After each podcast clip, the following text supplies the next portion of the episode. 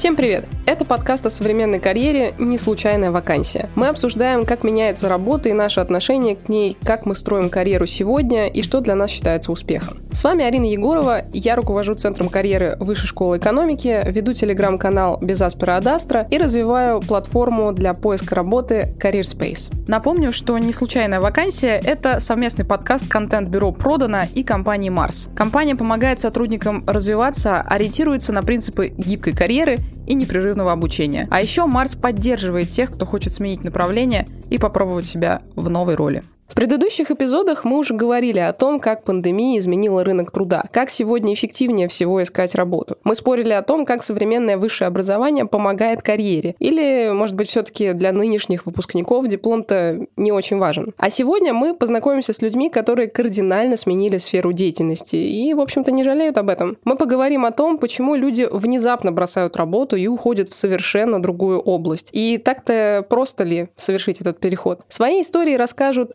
видеооператор, который стал пилотом гражданской авиации, журналистка, которая теперь работает тренером по тайскому массажу, банковский служащий, который стал дизайнером интерфейсов. А наша главная героиня Дарья Атаманова. Она работала в Москве и занималась подбором топ-менеджеров. А потом переехала в Питер и стала психологом. А еще она завела свой собственный подкаст про спорт. Сейчас мы поговорим с Дашей, а по ходу нашей беседы будем слушать историю других людей, которые резко сменили свою сферу деятельности.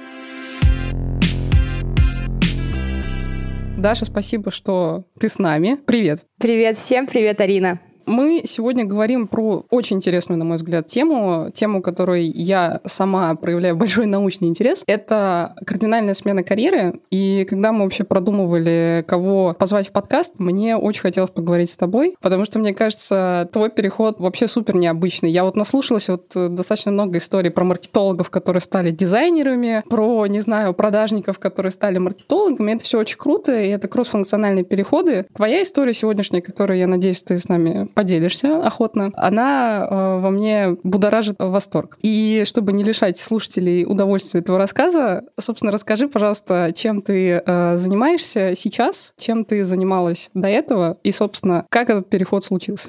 Ну, смотри, я проработала в Executive Search. Э, можно так сказать, что мы с тобой были когда-то коллегами. Небольшой out. Да, так и было. А, начинали с тобой вместе, и спустя ну, около двух лет э, работы в этом направлении я решила, что нет, это не мое, и надо что-то менять, и стала психологом. Это если коротко.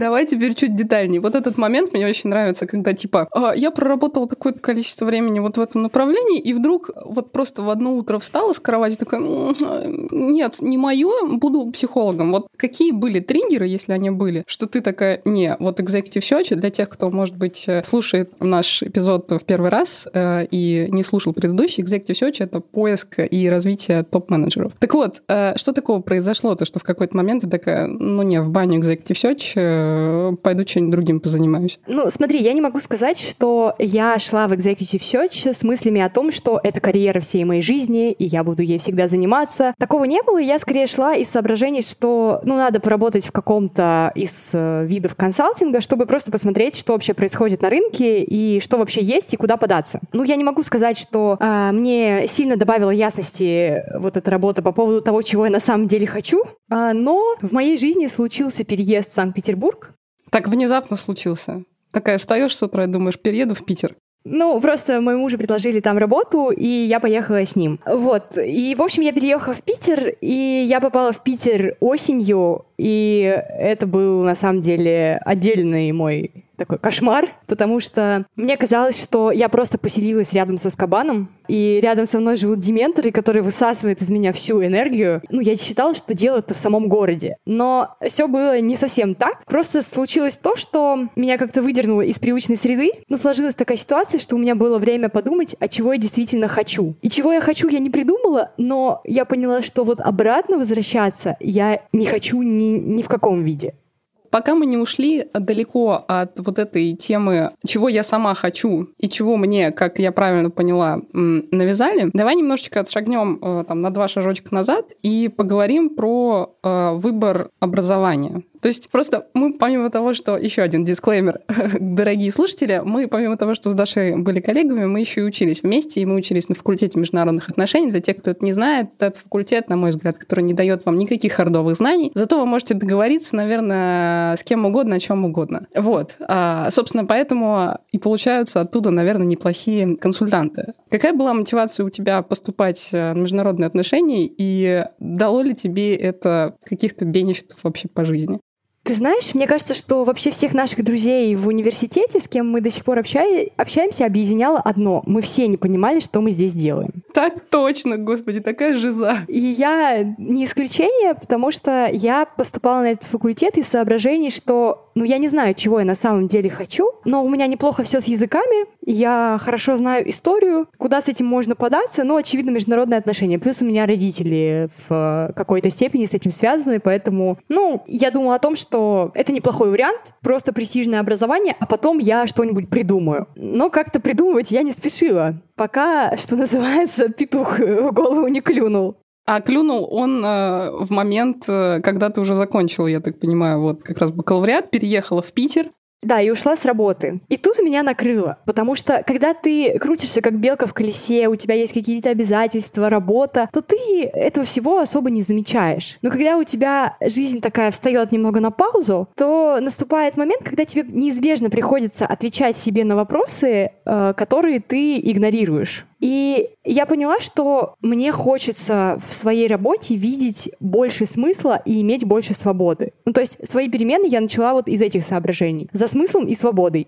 Наверное, это э, какая-то обязаловка и расписание присутствует в моей жизни и сейчас. Но надо мной никто не стоит, и я сама выбираю свою загрузку, решаю, когда я буду делать и что буду делать. И в этом много и минусов, потому что когда на тобой никто не стоит, э, у тебя наступает время чудных открытий, что тебе кажется, что ты такая вся была трудолюбивая и прям э, готовая работать, и все так прекрасно. А когда ты сам себе начальник, то здравствуй, прокрастинация, и понеслась. Ну, тебе могут возразить возразить, что типа, слушай, ну в корпорациях есть, э, не знаю, карьерный рост. Можно переходить из специалиста в менеджера, из менеджера в хеда, твой функционал расширяется, ты растешь э, по зарплате, и в конечном итоге ты можешь дойти, там, не знаю, до вице-президента, до генерального директора. Если человека устраивает э, работа в компании, это прекрасно. Ну зачем вам э, соглашаться на какие-то болезненные перемены, если у вас и так все здорово? Окей. А если я еще между международными отношениями экзекутив все очень могу понять связь, ты не понимаешь, где расти, ты идешь в консалтинг для того, чтобы посмотреть, как работают другие индустрии. То дальше ты приезжаешь в Питер и такая, типа, «А почему не психология? Ну, с таким же успехом, почему не ядерная физика? Не знаю, там, почему не построение там космолетов? Почему не биокибернетика какая-нибудь? Почему психология?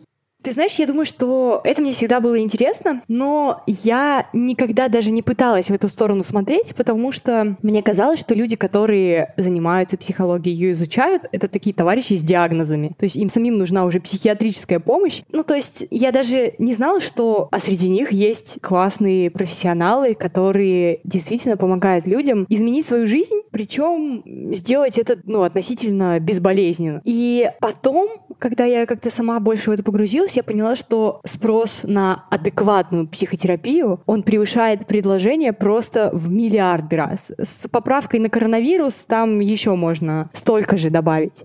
То есть коронавирус увеличился, увеличился спрос на психотерапию, то есть люди там словили себе, не знаю, там панических атак, еще что-то в этом роде. Да, это действительно так. То есть во время карантина, особенно когда была изоляция, когда все сидят дома, людей начинает очень сильно напрягать их жизненная ситуация, и кто-то из них даже доходит до психолога. Я просто об этом с грустью говорю, потому что у нас, к сожалению, культура посещения психотерапевта, она пока только на этапе становления становления. Ты же, получается, когда решила для себя, что ты пойдешь профессионально там, обучаться психологии, психотерапии, психотерапии не, не медицинской, насколько я понимаю, да, то есть без медицинского образования, потому что, может быть, ты там сама разницу пояснишь, что для наших слушателей в чем разница между медицинской и немедицинской психотерапией, если такая разница есть. Да, безусловно, она есть. Ну, у нас э, в России психологом может называться вообще любой человек, который сегодня он встал с кровати и решил, я психолог и у него есть на это право. Если ты говоришь о том, что ты психотерапевт, то ну, в западной культуре э, это не совсем так, но у нас в России это человек с медицинским образованием. То есть по факту это врач-психиатр, который просто еще поучился психотерапии. И ну, формально врач-психиатр, он работает с диагнозами, и часто есть врачи, которые не занимаются психотерапией, они просто, ты приходишь и говоришь, ну вот у меня депрессия, он говорит, да, наверное, у вас депрессия, давайте, ну то есть он устанавливает диагноз и выписывает тебе таблеточки, говорит, а дальше на психотерапию вы идете к психологу. Ну, слушай, на самом деле такие дебри, а, есть клинические психологи, не клинические психологи. У меня есть в планах э, клиническая психология, но чуть-чуть попозже. Ну так вот, получается, ты пошла учиться, учиться заново, а, и учиться с людьми, которые, не знаю, как мы с тобой когда-то, да, в 17-18 лет э, шли получать свое первое образование. Как ощущение? Ощущение не очень, но это то, что ты говоришь, не совсем так. Я первоначально пошла на переподготовку, то есть это уже на базе высшего образования. Ты приходишь и за там два года получаешь э, второе высшее. И плюс я вот в этом году поступаю в магистратуру, тоже по психологии, просто чтобы, ну, как-то завершить совсем уже эту историю именно с высшим таким академическим образованием. И вместе с тем университетское образование, оно не дает тебе на самом деле никаких навыков реальной психотерапии. Это все только с опытом или какими-то краткосрочными курсами, семинарами уже у специалистов, в которых ты сам хочешь учиться. А, но я согласна с тобой, что ситуация, когда ты начинаешь что-то заново, когда у тебя уже есть а, ну, как-то опыт переживания собственной компетентности в какой-то другой сфере, и ты понимаешь, что в новой сфере у тебя это ощущение возникнет еще очень не скоро, это действительно тяжело. И когда я вообще только во все это ввязывалась, я там читала, слушала кучу всяких историй про людей, которые сменили свою сферу деятельности, и их путь, э, как раз то, о чем ты говорила в начале, выглядел как из точки А в точку Б, и вот я такой весь классный, и сразу оп, и в дамках. И я себе пообещала, что когда я буду это рассказывать, такого не будет. Ну, то есть э, этот путь из точки А в точку Б — это намного более увлекательное и интересное путешествие, и местами оно выглядит как провал. У тебя был по пути такой провал? Было тяжело. То есть моменты, когда я думала, зачем я все это затеяла, на кой черт я вообще во все это ввязалась, они бывают. И мне кажется, что они будут у всех, кто решился на перемены, и просто нужно быть к этому заранее готовым. То есть он наступит неизбежно. Ничего с этим нельзя сделать. Здесь мы ненадолго оставим Дашу и обратимся к другим историям людей, которые кардинально сменили профессию. Евгений из Красноярска работал экологом, таксистом и видеооператором, но с детства мечтал стать пилотом. Его не брали из-за зрения, но в 27 лет он бросил все, сделал операцию и поступил в летное училище. И вот уже несколько лет Евгений пилот гражданской авиации. Привет, меня зовут Женя, мне 33 года, в 27 лет я решил сменить профессию, после профессии видеооператора я решил пойти в авиацию. Я поступил в летное училище в городе Красноярске, где, собственно, и проживаю. Отучился три года и стал пилотом гражданской авиации. Вообще, э, началось все действительно с мечты. Точнее, даже нет, можно сказать не так. Изначально я не видел ни другой, другой профессии, кроме как э, профессии пилота. Но просто после э, некоторых занятий спортом, вот, у меня немножко просело зрение, и в момент того, когда заканчивал школу, я в авиацию, ну, просто уже в 10 классе понял, что я не поступлю, не попаду в авиацию, потому что зрение мне было там 0,8, грубо говоря, на, на один глаз. В моих предыдущих профессиях, ну, не высекает, что меня чего-то не устраивало, мне все в них нравилось. То есть, в принципе, как правило, а, выбирал то, что мне было интересно. Просто была больше мечта, наверное, в, в этой области. В первую очередь я сделал глаза. вот. Дальнейшее просто занялся поступлением именно в летное училище. Тем более оно открылось у нас в городе, здесь, в Красноярске. Ну, мне были сложности, да, и я один раз, правда, подумал о том, что, может, действительно это не мое. Вот. И первые полеты, как, в принципе, нам говорили инструктора, то есть вы будете приходить в кабину и ничего не понимать, что происходит. Это вот прям вот точно так. Ты садишься еще с инструктором, когда что-то делает быстро, ты думаешь, блин, вот как, как уловить его движение, как понять, что он хочет тебе сказать. Конечно, толковые инструктора, они прекрасно понимают, что люди находятся слегка в таком очумевшем состоянии и стараются настроить на, на нужную, нужный лад. Плюсы и минусы есть у каждой профессии, я считаю. Вот, как сегодня мне один мой товарищ сказал, что вот когда мы с ним договаривались встретиться, прокатиться или, по, или побегать, вот он говорит, я говорю, я могу в обед. Он говорит, вот понятно, пилоты, у вас образ жизни как у раздолбаев. Обычно вы в любой день. Я говорю, зато у тебя есть пятница, а у меня нет пятницы. У тебя есть выходные, я в эти выходные могу работать. У меня нет праздников. Поэтому плюсы и минусы везде есть. И поэтому жалеть бы вряд ли я жалел. То, что сделано, уже сделано. Я вроде как шел по намеченному пути, поэтому чего, чего, чего о нем жалеть уже? Меня мореходство интересует. Мореходство. Я бы вот эту сферу бы изучил. Ну, наверное, в рамках, в рамках хобби скорее. Потому что это вот тоже очень-очень интересная стихия, очень интересная физика всех этих управления, собственно, парусным судном. Но вполне возможно, мало ли, когда-то ты уже, ты уже не сможешь летать, но под парусом ходить ты еще сможешь. Поэтому вполне возможно. Главное не волноваться и быть уверенным что, в том, что тебе нравится. Но, честно говоря, сколько раз вот я не менял профессию, как бы это, может быть, не знаю, по-ребячески бы не звучало, а, я каждый раз ориентировался на какой-то... Сразу, кстати, я говорю, я на статус гуру, я не претендую в данном случае. Вот. Просто я ориентировался на какой-то щелчок, когда ты понимаешь, вот, стоит этим заняться. То есть тебя либо к этому тянуло, либо ты об этом часто думал. Но очень важный момент, в частности, что касается профессии пилота, что никогда не стоит ориентироваться на деньги. То есть, э, когда ты деньгами измеряешь, собственно, твою будущую будущую профессию, это тебе нравится не профессия, тебе нравятся деньги. Вот, а, как правило, люди, кто, кто уходят в профессию, в частности, в авиацию, чисто за деньгами, они в итоге очень быстро перегорают. Понятно, что всегда какой-то финансовый тыл нас всех беспокоит при смене, при обучении, но я могу сказать, что я далеко не исключение человек, который резко поменял свою профессию с какой-то там совершенно кардинально другой. Есть летающие э, нейрохирурги десятилетним стажем, есть и финансовые директоры, и кто только не переучивается в летную профессию, и кто только не переводится из летной профессии в другие профессии. Поэтому я не вижу в этом какой-то сложности. Как бы все барьеры у нас в голове, на мой взгляд. Как бы это банально не звучало. Еще одна история о переходе из одной сферы в другую. Елена Гутникова долгое время работала в медиа, но после путешествий по Азии и Европе решила заняться тайским массажем. Она окончила курсы и перебралась в Лондон. Там она открыла свой кабинет и организовала онлайн-курсы для тех, кто хочет научиться делать массаж. Привет, э, меня зовут Лена. Еще с детства, когда меня спрашивали о том, кем я хочу стать, когда вырасту, я однозначно отвечала, я хочу стать журналистом. Мечта моя была быть именно пишущим журналистом, потому что я любила чтение, я любила писать. И когда я начала свои первые поиски работы, я ориентировалась именно на эту сферу и пробовала работать в российских Э, в московских изданиях, э, в разных СМИ. Затем э, у меня случился такой один большой сдвиг в этой сфере, в работе. Это смена карьеры журналиста, медийщика, копирайтера, человека, который работает больше с информацией и больше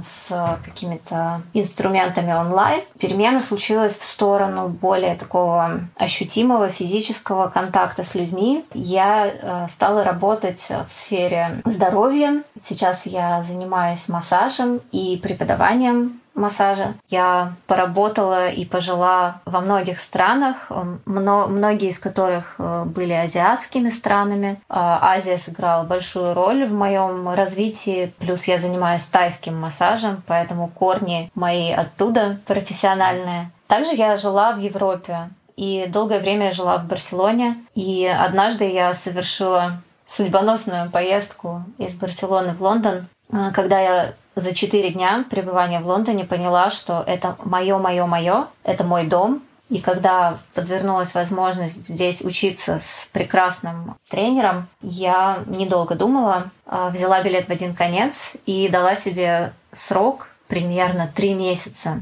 чтобы определиться, получается у меня. Эти три месяца были фантастические, я поняла, что да, опыт подтверждает мои подозрения, мои, на самом деле, мои мечты о Лондоне оправдываются. Прошло еще полгода после этого, то есть мне понадобилось уехать и вернуться через полгода, чтобы уже окончательно здесь обосноваться и оседать. Это было год назад. Сейчас вот ровно год, как я сюда приехала потребовалось очень много и, и требуется очень много новых именно знаний, навыков, а, потому что это кардинальное изменение деятельности. И началось оно с того, что я спустилась к какой-то нулевой отметке восприятия самой себя как профессионала. То есть мне потребовалось в первую очередь выучить, что я ничего не знаю, я ничего не умею. Это был первый навык. А потом э, нужно было какой-то получить э, фундамент э, в новой сфере, и для меня это стало образование в сфере массажа. То есть я начала учиться тому, как работать с телами, как работать с проблемами и болями людей. И если бы все было дуально, я бы сказала, было плохо, стало хорошо. То есть, когда я занималась э, той деятельностью, меня как-то все время душило, мне как-то все время было тесно. Постоянно кто-то другой за меня делал выбор, а, что мне делать. Ну, начиная даже от малого, что постоянно круг задач определял кто-то другой, а не я. То есть у меня случилась э, не только смена деятельности, но у меня еще случилась смена личной свободы выбирать, что делать. То есть я переместилась из зоны, где мне говорят, что делать, в зону предпринимательства, когда я сама решаю, что делать. Это, конечно, большая разница. Другой наш герой, Владимир Деев, получил экономическое образование и после академии пошел работать в банке. Планировал построить успешную карьеру. Но через 6 лет работа ему наскучила. Тогда он переучился на дизайнера интерфейсов. И вернулся в банковскую сферу, но уже в совершенно ином качестве. Меня зовут Вова Деев. Я по первому высшему образованию экономист. Учился в Российской академии внешней торговли на экономист-международника. После этого долгое время, где-то там 5-6 лет, что ли. Работал в банках экономистом и выдавал банковские гарантии кредитива. Сначала казалось, что круто, море возможностей, там, экономист в крупном банке, здорово. Вот. Потом, ну, меняя банки, как бы все это было примерно одно и то же. Работа была такой довольно монотонной. Начал понимать, что там очень много всякой бюрократии, которую сложно поменять и сделать работу более комфортной. Начал думать, куда мне идти дальше, развиваться или учиться, чтобы повысить свою квалификацию как экономиста или сделать что-то, чтобы работа была не только такой понятной и денежной, но еще и приносила какое-то там моральное удовлетворение от того, что я делаю. И когда я думал, что мне делать, вот, столкнулся с таким понятием, как UX-дизайн, User Experience Design, про пользовательский опыт. Ну, в общем, UX-дизайн меня вдохновил тем, что я могу придумывать процессы в тех же сайтах, интерфейсах и делать путь пользователя там, от захода на сайт условно до покупки или там, до того действия, ради которого он пришел на сайт, максимально удобным, понятным и приятным для человека. Сначала я пошел в высшую школу экономики на годовой курс по дизайну и программированию. Ну, я параллельно работал в том же банке и по вечерам учился, потому что понимал, что так с нуля бросить работу, платить за учебу и не получать никаких денег, но не смогу. Отучился в высшей школе экономики, понял, что базу мне дали хорошую, но без какого-то опыта в реальных э, задачах для реальных заказчиков найти работу будет довольно трудно. И пошел учиться в британскую высшую школу дизайна, тоже на UX UI дизайн, годовой курс. Два года я потратил только, чтобы сменить профессию. Учиться я сейчас продолжаю, но уже сам для себя читаю профессиональную литературу, статьи. Во время учебы, уже ближе к концу, увидел вакансию в Facebook, что в Райфайзенбанк ищут дизайнера. Вот, откликнулся, прошел собеседование, и меня взяли на работу дизайнером в Райфайзенбанк. Не, формально в банке остался.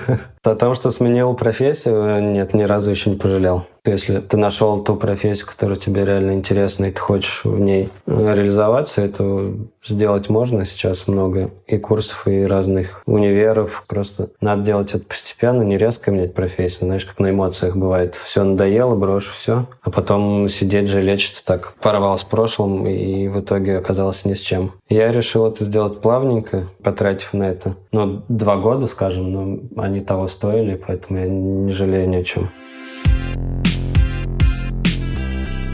Если вы намерены изменить свой карьерный путь, попробовать себя в другой сфере, то не обязательно для этого менять компанию. На самом деле вы можете остаться в той же корпорации, но в иной функции. Наш следующий собеседник — пример такого нетривиального перехода. Он занимался финансами в Марсе, а затем ушел в совершенно новый для себя департамент и, по сути, начал карьеру с нуля в маркетинге, но при этом остался в компании.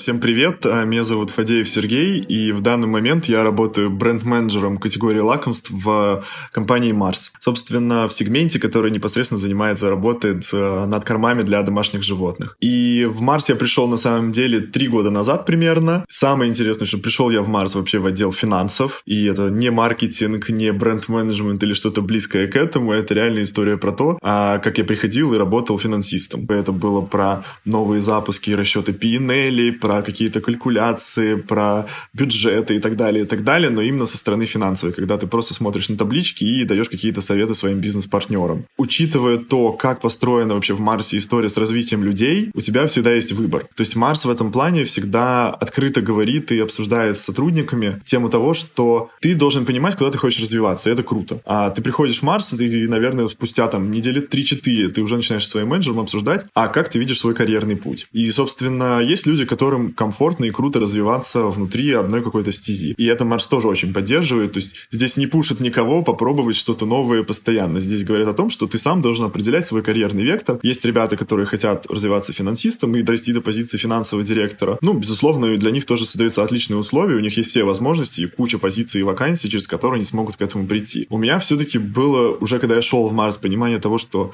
я не хочу, наверное, всю свою жизнь заниматься в рамках одной отрасли, мне интересно попробовать разные вещи, и в конечном счете а, одна из тех вещей, и точнее некая такая конечная точка, куда я хочу прийти в рамках своей карьеры, это быть э, ну или генеральным менеджером, или директором, во всех компаниях. Эта должность по-разному называется, но условно мне интересно управлять всей компанией, а не только сегментом, который занимается непосредственно финансами. Само собой, для того, чтобы попадать вот на такие роли, для того, чтобы быть реально успешным GM, на мой взгляд, ты должен получить опыт в разных отделах, потому что все-таки у тебя будет очень разношерстная организация, это и фабрики, и маркетинг, и продажи, и финансы, и кто бы то ни был, очень много разных функций, и, конечно, если ты будешь видеть эту организацию однобоко с одной стороны и работать непосредственно в одной функции все время, у тебя твой опыт будет недостаточным для того, чтобы управлять большой машиной кросс-функциональной, кросс-должностной с разными сегментами и компаниями. Поэтому, собственно, я и принял решение в свое время, что мне надо поискать возможности для того, чтобы попробовать себя в другом отделе, и вот именно в Марсе а, спустя примерно, наверное, полтора, может быть, чуть больше лет в работе в финансах, а, мне выдалась возможность попробоваться в маркетинг, когда ты меняешь сферу деятельности, это непросто, это реально тяжело, потому что куча вещей, которые ты никогда в жизни не видел, не сталкивался и не понимал. Из того, что хорошо, когда вот в компании, типа как в Марсе, тебе готовы создать максимально спо- спокойные условия для этого перехода, это работает легче. Во-первых, ты, безусловно, переходишь, у тебя уже есть некий наработанный нетворк, ты знаешь людей, и ты знаешь, кому, если что, обратиться за помощью, да, по каким-то там тем или иным вопросам, что уже сразу упрощает ситуацию с точки зрения твоего втягивания в новую команду, в новый отдел и так далее. И это, безусловно, большой плюс. С точки зрения сложности, конечно, первые, особенно пару-тройку месяцев, а, мозг может прям перегружаться и взрываться, когда ты впервые видишь какие-нибудь в маркетинге показатели типа CPV, CPC, bounce rate и прочие слова, которые ты никогда в жизни до этого не видел в финансах, конечно, тебе тяжело. Ты получаешь отчет там от медиа-агентства, не понимаешь, как его читать, что из этого вытаскивать и как это отвечать. Но постепенно всему учишься. Безусловно, есть очень много всевозможных онлайн-ленингов, есть куча людей, которые тебе готовы помочь. У нас, опять же, принята система так называемых индакшенов, это когда тебе составляют прям план. Это и для новых сотрудников, которые приходят в компанию, и при переходе между отделами, и даже между должностями внутри одного отдела. У тебя есть условно прям таблица, в которой написаны все главные контакты, с кем тебе стоит познакомиться, люди, с которым тебе стоит сходить на тренинг. В случае маркетинга это, безусловно, еще всевозможные онлайн-курсы, связанные с образованием маркетинговым, связанные с бренд-платформами, которые тебе надо понимать, так как ты работаешь непосредственно с брендом и с рекламой. Это работа с агентствами внешними, которые являются основными партнерами компании, да, по производству контента или размещению его. И этот план у меня был, в принципе, он реально рабочий, ты ставишь себе галочки, встретился тут, встретился там, и ты не боишься задавать вопросы, потому что среда максимально комфортная, соответственно, втягиваешься достаточно быстро, но поначалу надо быть готовым к тому, что придется позадавать вопросы, и если ты этого боишься, надо просто себя перебороть, а так только в путь. И здесь, наверное, главное, что я скажу, это то, что для себя я в первую очередь вижу, что главное развивать, наверное, не а, непосредственно какой-то только отделов опыт, а, наверное, развивать некие так называемые компетенции, о чем тоже в Марсе любят говорить. Это такая культура, что ключевое, чему ты должен научиться, это определенный набор навыков. И есть отделы, где их проще развивать. И, конечно, когда я смотрю, какие еще capabilities, какие компетенции я хочу в себе развивать для того, чтобы дойти до GM, я строю себе в том числе и список отделов, в которых я потенциально хотел бы поработать. Поэтому, да, это отличные возможности, отличный вариант вариант, и, как бы, мне кажется, а, нет ничего страшного. Один раз на это решившись, дальше уже становится, мне кажется, проще. А теперь вернемся к разговору с Дашей Атамановой. Как твоя семья отнеслась к твоей такой кардинальной смене карьеры? Поясню свой вопрос, потому что в моем окружении я знаю очень небольшое количество кейсов, когда люди рядом такие типа «О, ты хочешь что-то новое? Давай мы тебя поддержим. Ты хочешь туда? Давай. Ты хочешь сюда? Да вообще без проблем. Какие дела?» Как у тебя в этом отношении обстояла ситуация? Это вот как раз-таки тот редкий пример, когда все супер классно, клево, или были какие-то вздохи недопонимания на семейных э, ужинах? Слушай, ну, истина в моем случае где-то посередине. То есть я могу точно сказать, что мне очень повезло, потому что у меня есть муж, который меня всячески поддерживал. Спасибо ему большое. И без него я бы никогда вообще на это все не отважилась. И вместе с тем э, у меня есть там родители и бабушка, и им было непросто. И мне с ними тоже в какой-то момент было очень непросто. Но не потому, что они такие изверги и хотят, чтобы я вот всю жизнь работала в офисе и с 9 до 6, и все как у людей. Ну, точнее, все как у людей, наверное, им хотелось, но сейчас не об этом. А потому что окружающих колбасит, когда колбасит тебя самого. Когда ты сам не уверен, они это чувствуют и тоже начинают переживать, потому что, ну, мои родственники меня очень любят и, и всячески желают мне добра. А, просто в какие-то моменты до них тяжело донести, что сейчас добро для меня вот это. И что как только я как-то договорилась сама с собой, они тоже все успокоились. Но недопонимание и какие-то вопросы из серии «А зачем? А оно точно того стоит?» они были поначалу. Ну, то есть я, я уверена, что если бы я пришла к родителям или там и бабушке и сказала, вы знаете, вот сейчас я работаю здесь-то, а завтра я точно хочу работать вот тут или хочу заниматься этим, то они бы сказали, ну окей, ладно, хорошо. Но у меня очень длительный длительный был период, когда я не знала, чего я хочу. То есть я знала, чего мне точно не надо, но какой-то стратегии, которой я придерживалась, у меня не было. В эти моменты, конечно, их плющило тоже, потому что они боялись, что я упускаю время, что у меня такая карьера Шрёдингера, она не здесь и не тут, и я как-то вообще... А часики-то тикают? Ну, что-то из этой серии. И что я сижу вот на перепутье и все никак не могу никуда двинуться. Ни к умным, ни красивым. И, конечно, они очень сильно из этого переживали. И я тоже переживала.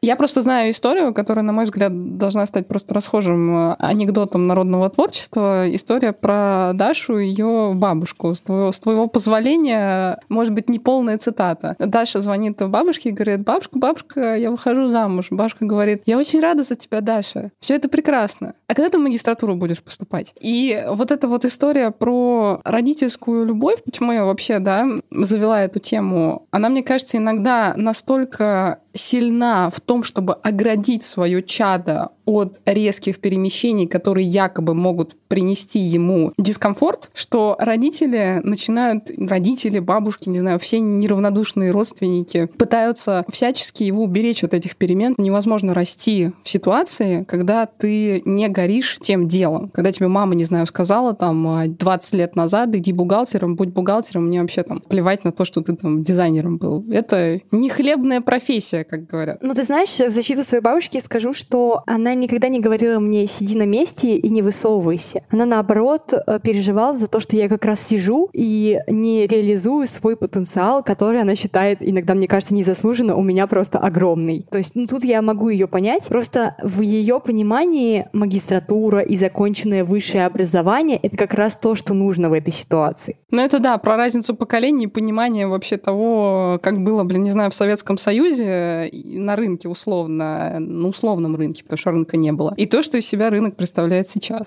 То есть она мне как раз говорила, давай, давай, иди, делай, иди. А в тот момент, когда у меня не было на это ни ресурсов, ни понимания, куда мне вообще надо идти, она говорит, ну сходи хоть куда-нибудь, а вдруг пригодится. Вот на основе твоего опыта, да, на основе уже случившегося перехода и мини-провала, вот про который ты говорила, что были там моменты, когда вообще все бросить хочется. Давай попробуем сформулировать алгоритм из там трех-четырех шагов. А что, на твой взгляд, нужно делать, когда ты понимаешь, что ты хочешь что-то менять, но тебе очевидно, как любому человеку, страшно. Вот как сделать переход максимально плавным, так, чтобы, не знаю, не попасть в фрустрацию, не бросить все на полпути и не вернуться к тому, что тебе не нравится?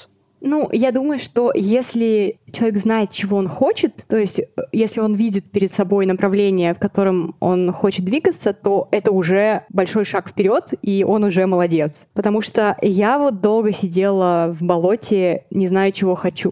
Но ты ведь говорила с людьми, которые по профессию которых ты раздумывала, если я правильно знаю, помню. Да, да, все верно, но просто я никак не могла понять, а, а вдруг это не оно, а вдруг еще куда-то может быть. Периодически меня посещали мысли, а может быть вернуться в офис, но просто не заниматься не этим, а чуть-чуть другим. Ну, то есть, если у вас уже есть стремление к чему-то, это уже классно. Будет здорово, если вы начнете строить свою параллельную карьеру еще до момента, когда уже все очень плохо. Или до момента, пока вы еще не стали такими выгоревшими угольками на своей текущей работе. Это второй момент, получается, так? Да. И еще, мне кажется, важно относиться к тому, что вы делаете, как э, к проекту. То есть не делать это частью себя. Потому что, я, кстати, помню, мы с тобой как-то разговаривали о том, что ты привела какую-то такую ужасающую статистику, что все стартапы, ну, большинство стартапов проваливается в первый год, э, в первый год жизни. Да, не проходят долину смерти, там порядка 97% э, стартапов, там в Кремниевой долине даже 99%, да, умирают в первый год. Да, и мы с тобой тогда очень, очень долго думали и спорили, что дальше движет людей строить свои компании, чем-то заниматься, ну, потому что у тебя всего лишь 3% на успех, если так разобраться. Но потом мы с тобой пришли к тому, что если какой-то проект проваливается, то проваливается проект, а не люди, которые его делают. И если ты сделаешь 100 проектов, то как минимум 3 из них будут успешными. И здесь то же самое. То есть, если что-то идет не так, то это не я неудачница, потому что я вот, это прям моя остановочка, я периодически в это погружаюсь. То есть, ну все, я неудачница, каких поискать, что мне теперь делать. А это просто, ну, то, что я делала, не совсем удалось, но я придумаю другой способ или я придумаю что-то другое. Есть у тебя какой-то вот один буквально совет людям, которые сейчас сомневаются и не понимают, ну, точнее, боятся, наверное, боятся и сомневаются что-то в своей жизни менять в карьерном поле. Есть у тебя для них какой-то совет один? Я, наверное, хочу сказать, что страх этот никуда не денется. То есть тут плохая новость, и она же хорошая одновременно. Я очень много думала о том, что я вот застреваю в моменте, когда мне, типа, надо прыгнуть в воду. Что я вот стою, мнусь на берегу, и от этого очень страшно, потому что когда ты уже летишь с вышки или плюхаешься в холодную воду, тебе уже не страшно, тебе уже там, ну, по-другому. Может быть весело, может быть холодно, но это уже вот не прям такой страх. И сомнение и боязнь — это окей. Просто разница лишь в том, что с этими чувствами вы делаете. А я думала о том, что кто-то, когда я разговаривала со своими друзьями, которые, ну, тоже каким-то образом поменяли свою жизнь или добились существенных успехов, и в частности это в разговоре и с тобой как-то проскакивало, что они тоже все боятся. То есть даже супер успешные люди, они все боятся. Просто кто-то боится на попе ровно, и это долго было, долгое время была моя история. А кто-то боится уже в кресле владельца собственной компании или боится, а, не знаю, будучи оперным певцом, хотя до этого он был бухгалтером. Спасибо тебе большое, Даш. Спасибо тебе, что ты сегодня была с нами, поделилась своей историей. Я надеюсь, что Дашина история, история э, остальных наших гостей вас вдохновят на то, что если вы сомневаетесь, э, сомневаться это нормально, но если вы, вы с этим сомнением ничего не делаете, то это сомнение никуда не девается, и в конечном итоге вы ничего не предпринимаете. Поэтому, пожалуйста, предпринимайте, и все будет классно. Даш, спасибо тебе большое. Спасибо тебе. Кардинально сменить профессию, изменить вектор своей карьеры – решение не из легких. И, на мой взгляд, нужно придерживаться определенного алгоритма для того, чтобы сделать этот переход максимально плавным и вообще подступиться к нему для начала. И в этом вам могут помочь три варианта развития событий. Первое. Как только вы подумали о том, чтобы изменить вектор а, своего карьерного развития или поменять профессию, сделайте инвентаризацию вашего нетворка. А именно, Соберите себе на листочек всех людей и знакомых, с которыми вы когда-либо работали на предыдущих местах, и узнайте, чем они занимаются сейчас. Делать это можно не только с коллегами, но и с друзьями, близкими знакомыми. Зачем это нужно? Кроссфункциональные переходы, то есть те, которые совершаются из одной функции в другую или из одной индустрии в другую, часто происходят по знакомству. Так получается, потому что ваши бывшие коллеги, друзья и знакомые знают вас не столько по должности, сколько по компетенциям и вашим личным качествам. И Именно поэтому они могут предложить вам новое направление, место работы и дать рекомендацию в свою текущую компанию, в которой они работают. Представить вас, например, своему будущему начальнику и дать хороший референс, то есть рекомендацию. Второй вариант — это ротация внутри вашей текущей компании. Если вы доказали свою компетентность на текущей должности, вы можете совершить ротацию внутри компании за счет того, что уровень доверия от людей, которые работают с вами на текущем месте, намного выше. Намного проще своим текущим коллегам и начальникам доказать, что вы можете взять новый блок работы или проекта, чем пытаться стучаться в незнакомую компанию, в холодную, и доказывать, что вот, мол, знаете, я занимался продажами, но я в целом и в маркетинг могу. Сделать это в компании, где ваша репутация уже доказана, намного проще. Третий способ изменить свой карьерный трек и начать карьеру в новом для вас направлении – это попробовать выстроить вторую карьеру из вашего текущего хобби интересов. В целом я придерживаюсь парадигмы, что у каждого должна быть вторая карьера, которая в целом может быть никак не связана с вашей текущей работой. И такую вторую карьеру никогда не поздно начать. Вы можете быть бухгалтером, но при этом всю жизнь мечтали рисовать и заниматься дизайном. Ну, мама или папа, или, не знаю, экономическая ситуация в стране, когда-то вам посоветовали сделать выбор в сторону экономической специальности. При этом вечерами вы можете проводить э, время за курсами, за изучением дизайна, плавно учиться составлять макеты, выкладывать свои а, работы на Behance и потихонечку брать дополнительные заказы. Самый важный момент во второй карьере, что в этот раз вам действительно должно нравиться то, что вы делаете. И, конечно, будет сложно. Сложно первое время совмещать вашу основную работу а, с постоянным вниманием к вашему хобби. Даже два часа в день выделить после того, как вы приходите из офиса уставшими, это сложно. Я это понимаю. Но если вы действительно хотите сделать ваш переход мягким, плавным, во всех смыслах этого слова, в том числе так, чтобы ваша финансовая подушка в один раз не прогорела, то нужно совмещать вашу текущую деятельность с той, в которую вы хотели бы перейти. Желание кардинально изменить профессию нередко возникает потому, что человеку надоела его нынешняя работа. Об этом говорили некоторые наши сегодняшние собеседники. Как понять, что пора что-то изменить и как справиться с выгоранием? На эту тему мы поговорили с Еленой Рязановой. Она специалист в области карьерных стратегий и автор книги «Никогда не будь. Как выйти из тупика и найти себя». Мой, наверное, основной вопрос связан со следующим. Человек работает себе спокойно на работе, его, в принципе, устраивает зарплата, у него есть ипотека, трое детей, и он, понимаешь, не получает уже того удовольствия от работы, которое он получал раньше, но и менять что-то кардинально ему сложно, страшно, он вообще не понимает, как это, куда ему бежать, что ему делать. А как начать подвигаться к этой теме и вообще подступаться к кардинальной смене карьеры? Что нужно делать?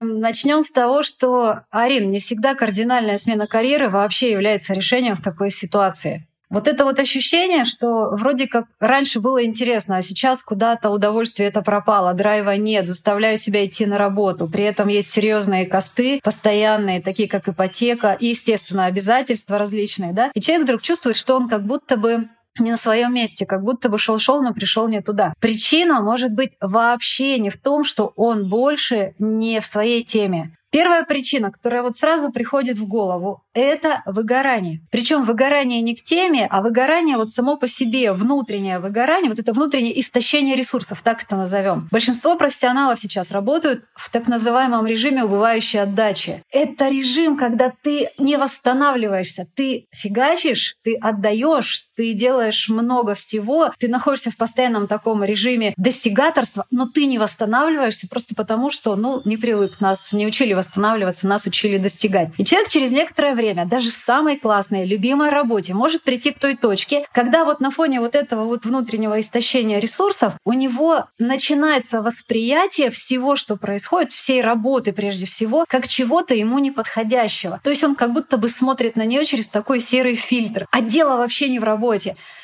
Я бы посмотрела на то, как вообще у человека меняется состояние и его заряд в течение, допустим, недели или месяца. Как вы думаете, как отличить реально выгоревшего человека от человека, который просто не в своей теме?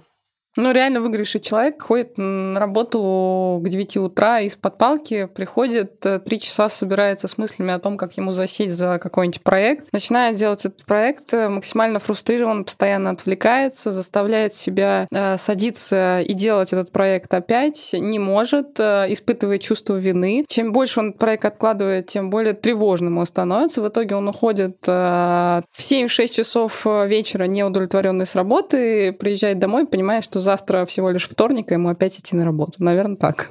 Ха! И человек не в своей теме точно так же себя чувствует. На работе вы их не отличите. Их отличить можно только по вечерам, по выходным.